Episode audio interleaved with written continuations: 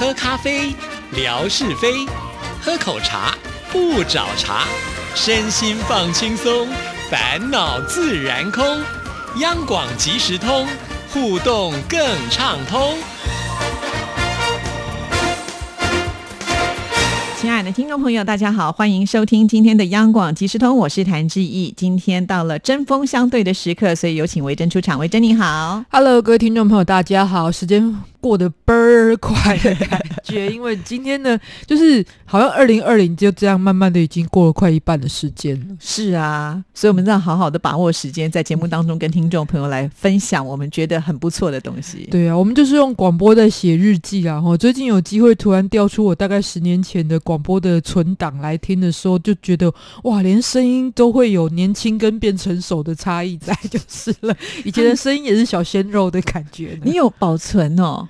我有留下来，可是我很多东西因为没有特别注意，反而留下来。有注意到会想要去清理它嘛？但是我就是丢着的那一种路线。然后大概过一段时间，一不小心又找到这样子。对，而且其实现在云端的储存都很方便，所以有一些我就干脆把它上传到云端去。哇，那可以留一辈子。将来给我的小孩听说啊啊，已经不会有小孩了，应该不会。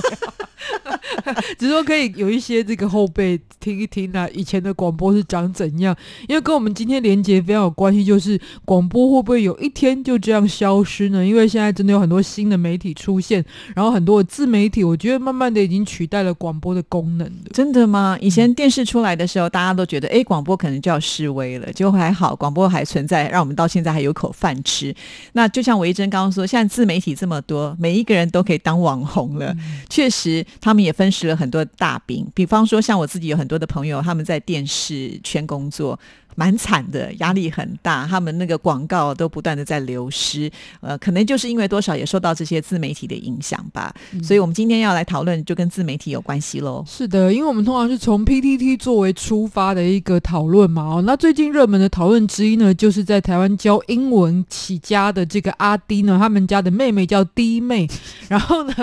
本来他们就是一个，我觉得不管做什么都很有话题性的人物。比方说阿迪呢，之前其实就做了一个台湾的在这一次疫情的宣传，然后翻译之后登上《纽约时报》。在当时呢，他的英文的用法因为字数太多，大家觉得不合广告的一个。呃，简洁的规格，所以那时候真的是大家吵到不行。第一个先吵他的英文标不标准，第二个再吵他的广告效益够不够高，再来是吵说他这是募资来的，所以是跟大众募资的一个费用。那么其实去炒这一些部分，然后弟妹呢，最近就是因为这个经营 YouTube 有成，所以也跟台湾很有名的一个。本土鲜奶品牌合作，然后就做了一个实体的饮料店。可是这也开始引起了非常多的讨论，就是说，哇，现在当 YouTuber 真的很好赚哦，哇，有名气就可以做这个吗？那去喝喝看他的饮料，哇，真的不好喝，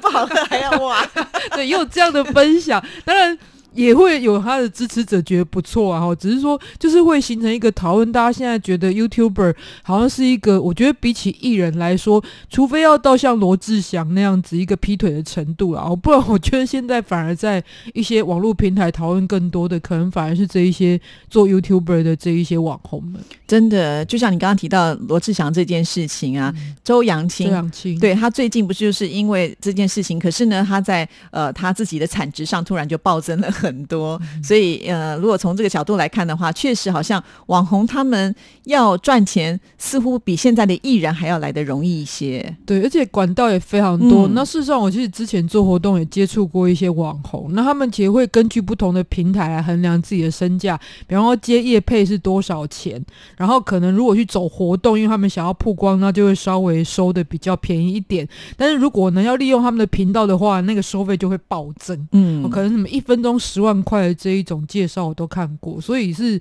就是，但是也因为这样子啊，因为每一个人你很难去评估他的实际效益是什么，所以价码我觉得还蛮混乱的。但看起来就好像，不管是在中国像称为 UP 主的比较多，或者是台湾叫做直播主，但是事实上其实都还是一个我觉得。规则制度不那么明确的一个新的职业角色。是，可是要怎么样的方式才能够像这些网红能这么的厉害？就是第一个，他的追随者一定要很多，就是大家的订户一定要很多。然后呢，呃，他们要怎么样言之有物，可以吸引大家，就是能够不断的去关注你，然后才可能造成他现在有这样子的一种就是呃知名度，或者是他想要再去发展更多的事业，都会比较就是如鱼得水。对，之前其实我有做过一个。座谈哦，所以特别为了这个准备非常多内容，就是讲到广播跟现在直播出来之后的一个落差在哪里，然后就看了非常多的资资料，其实发现所有的媒体走到最后啊的操作方式都是非常接近的。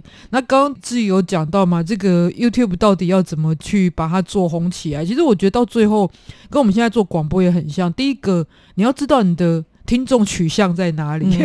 那如果以 YouTube 或者大家去做影片类的来讲的话，就是你要知道你的市场取向的语言是什么，都是华语圈。你在马来西亚、香港、台湾，然后中国大陆流行的路线就完全不一样了。哇，那这样子的话，就是你的取向，或者是你在定位上就必须要非常的明确。对，分众要非常的明确。像是其实在中国还是比较偏资讯知识型的这一类，会很多人喜欢。但是在台湾，我觉得这方面就是大家好像不想要听太多话这样子，所以接受度比较低，还是以两款为主。第一个是搞笑类的，第二个是这种游戏类的，会特别的受到喜欢。然后。基本上我的概念就是不要用太多思考的，因为人太苦闷了嘛。就是有的时候你会觉得现在看电视又很无聊啊，干脆就看这些搞笑的，就是放松一下，就是看他耍个宝啊，自己开心，然后你就觉得哎，好像时间就过去了。那另外，我觉得是现在的人也是很喜欢玩游戏，看实况啊，或者是一些这个最新的，像最近 Switch 很有，所以做怎么动物之声的这一方面的实况就很多。对，我觉得这也是很出乎我们意料之外，以前。绝对不会想到说这样子的一种行业居然可以现在这么的行，但一样的路线就是这又要考虑到，虽然可能会因为做这些都很热门的主题爆红，但也跟我们现在做广播电视什么的操作，我觉得都一样。就如果你东东西很水的话，现在他们都习惯讲很水嘛，就是里面用语里面的料灌水，对，里面的料很稀的话，那其实有时候往往也不见得可以经营的很长久。反而有一些人是从非常小众的主题，比方说分析的非常好的政治类。啊，然后或者是开箱，但是相当专业的一些分析文等等的，或者现在医生、律师很多人都加入到这个领域当中。那他们的东西如果很扎实，虽然可能一开始是自己做、自己剪辑、自己经营，但慢慢的那个群众累积久了之后，他是可以作为一个经营很久的频道。其实我觉得跟我们传统媒体的最后走的路子还是非常像。对啊，所以我就觉得维珍为什么还不去做网红？你都已经研究这么透彻了。因为我其实我觉得我最大一个障碍是因为我怕酸民，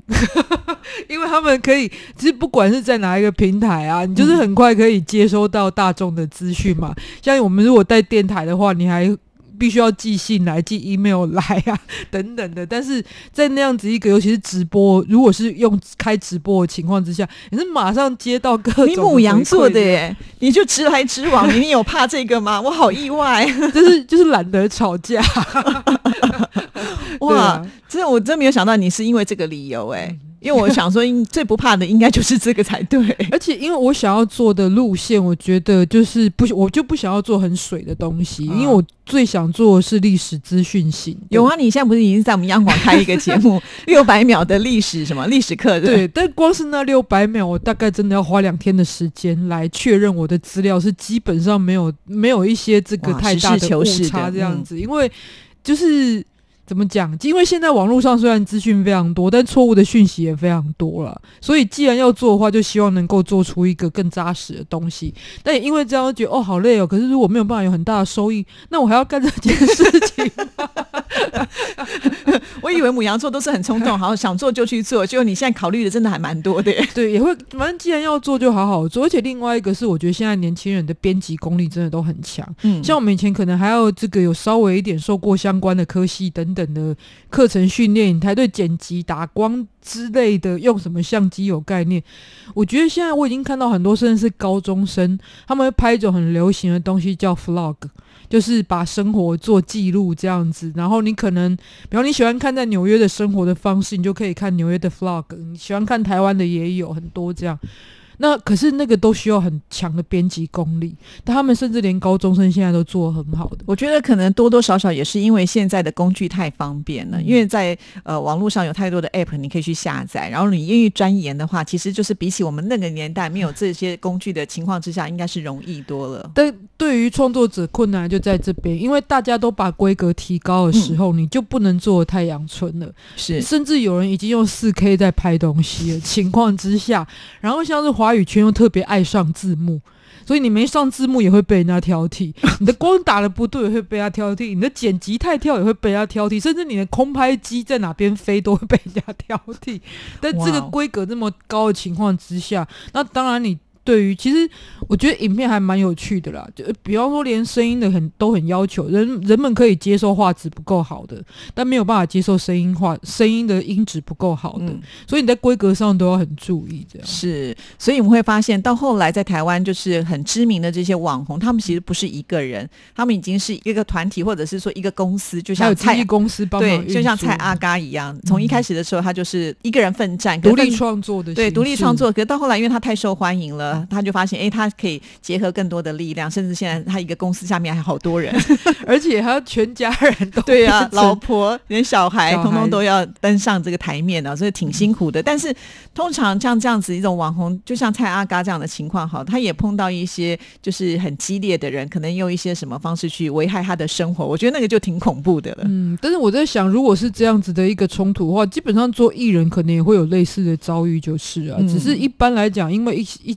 大部分的人会觉得，哦，YouTuber 好像听起来比较像素人的感觉，但事实上，我觉得他们现在所遇到的状况，或者是他们在这个业界很多人的方式，已经或者他们的遭遇，已经跟艺人非常像了。是，那我们刚才提到的说，哎，这些人他们是要用什么样的方式才能够去吸引大家？可是我觉得有时候很难归类，因为现在种类太多了，因为他没有任何的规范，每一个人都可以选你自己想要的，所以也就是这个时代，我们会发现有这么多这么多的网红出现。而且一开始大家创作都会去 copy 现在最当红的一些方式，比方你就看到一堆的开箱，或者是只要做什么啊，跟、嗯、某一个主题有关的爆红之后，啊比方说一千块吃遍夜市，我还有看过那种 就是拼命吃、拼命吃东西的那种，哇！我就去看了以后，我就觉得怎么怎么有人这么的天赋异禀？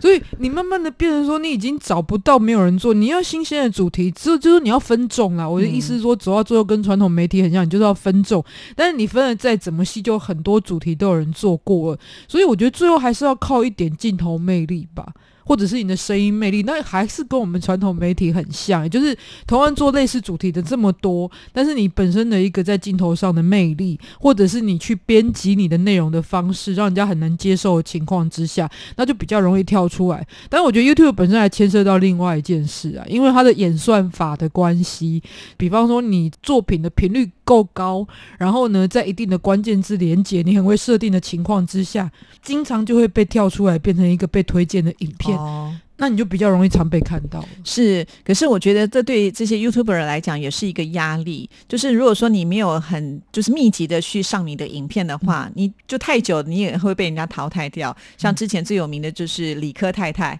她就觉得压力非常的大，因为她已经想不出新的点子，所以她就出来宣布我要暂时休息。其实我们后来台湾还有肾结石也是整个收看率就一直往下掉，嗯就非常多人他的订阅你看都是两百万、三百万以上，但可能他一支影片现在收，因为其实他真正的盈利是来自于这个影片的点击率还有收看的时间嘛。可是很多两百万、三百万以上，搞不好一支影片都不到十万人看，这种情况其实现在还蛮多的。是哈，也就是说竞争对手真的非常的多，因为他没有什么门槛了嘛。今天我只要回去申请一个账号，我也是可以来当我的这个 YouTuber 啊。只是说你有没有办法做成功？呃，而且呢，就是你要不断的有一些新的点子，但这种点子我就觉得很难，就说你会源源不绝吧。嗯，我觉得这个又牵涉到另外一个问题，就就算你有点子，但现在做复制的人太多了，甚至有所谓的搬运工哦。这种搬运工是在两边互相搬运，比方说在中国大陆做很好的西瓜视频啊，哔哩哔哩上面的，然后就有人把它搬到 YouTube 来，跟你完全没关系，我就把你影片偷过来放在 YouTube 上面。盈利哦，哦，是哦，相对来讲也有很多的哔哩哔哩或西瓜视频，因为他们也可以盈利，然后搬了原本在 YouTube 很红的人去，甚至我还看到一个呢，他是在北京哦，然后是介绍一些 LGBT 文化，就跨性别文化的。他的影片被偷搬到应该是西瓜视频，他去跟那个人私讯，然后结果那个人不理他，就算了，还说我才是正牌的。天哪！所以冒牌了以后，还没有办法验明正身。对，所以这个又牵涉到很多人对于创作这件事情，可能属于一个智慧财产的观念还不是非常明确的情况之下，你很多东西会被盗用的情况之下，造成你自己。就是即使你有很好的创意，但很快就是被人家抄袭。啊，这么没有保障。然后你想，大众看这个东西会这么的考究，去知道原来源头是谁啊？不会，只要受到欢迎的都看嘛。或者是像最近台湾最热门的一个，也是在 PTT 上面很热门的事件，就是有一个呢是说所谓的风格师的室内设计的 Low Fee 这个团队呢，然后其实他们就是抄袭了外国作家的一些作品，而且卖了还蛮高的价钱。后来被爆开之后呢，就是他们现到现在，我今天看到还有六十几万的订户啊，所以 你怎么去说这样子的一个，你很想要独创什么东西，但我觉得这环境上还是有一些困难，所以我们今天要讲的就是在这个网络世界这种 YouTube 的乱象嘛。应该是说有一些现象，因为最大的反应是来自于去年看到很多调查，包含针对美国、英国、还有中国，甚至南海，还有对台湾的调查。其实现在以前小孩子的前三大志愿呢，第一个是运动选手，第二个是这个太空人。然后或者是科学家之类的，然后再可能就是呃其他医生啊等等的，可能会依照不同地区的文化有所差异。但在现在呢，我刚刚所说的这些地方，基本上前五名都一定有 YouTuber 这个工作，或者直播主等等的，可见他们的影响真的是非常的深。就是说，现在的年轻人可能他们关注的就是这一块，所以他们会把重点放在这里。对，但就是从这个呼应回来，为什么今天讲这一段，就是很多人现在真的很想跳进来做，甚至我之前。有看一些在湖北的，就是因为之前湖北不是有一些地方封城，我就特别看了一些当地拍 vlog 的人，然后他们就觉得说，哎，那时候点阅率冲很高，是不是正职就辞掉算了，然后来做这个，就疫情。过后呢，就整个收看人数完全往下，哇，原来的工作也没有了。对，所以其实不是那么容易的事情啊，这可能还是要斟酌。但我觉得作为一个兴趣的分享啊平台，倒是可以不用考虑那么多。对啦，就是说你如果要当正职的话，你就会伴随来很多的压力。如果说你只是玩玩，觉得哎开心做一些分享的话，那倒还是不错的选择了哦。或者是回到我们自己身上，现在连我们自己可能做影片这件事情，要慢慢的步上轨道。你是说我们？广播的部分嘛，对，因为现在很多广播他们其实都是直接就开直播，那录音室里面其实就有一个那个直播的镜头，对啊，就完全的改变生态了。因为照理讲，以前我们会觉得广播嘛就是见光死啊，大家都上不了台面。但是我觉得现在的直播已经可以完全的呃把这件事情呢好像抹掉了，因为每一个人就是你的长相不管怎么样，你就是有办法让它变成更美丽。这个我是觉得蛮厉害的。对啊，就买一个很好的美颜光圈。坐在旁边，那整个就会差非常多。可是我自己还是觉得广播这件事情，因为跟直播的群众的对话的语言其实不太一样，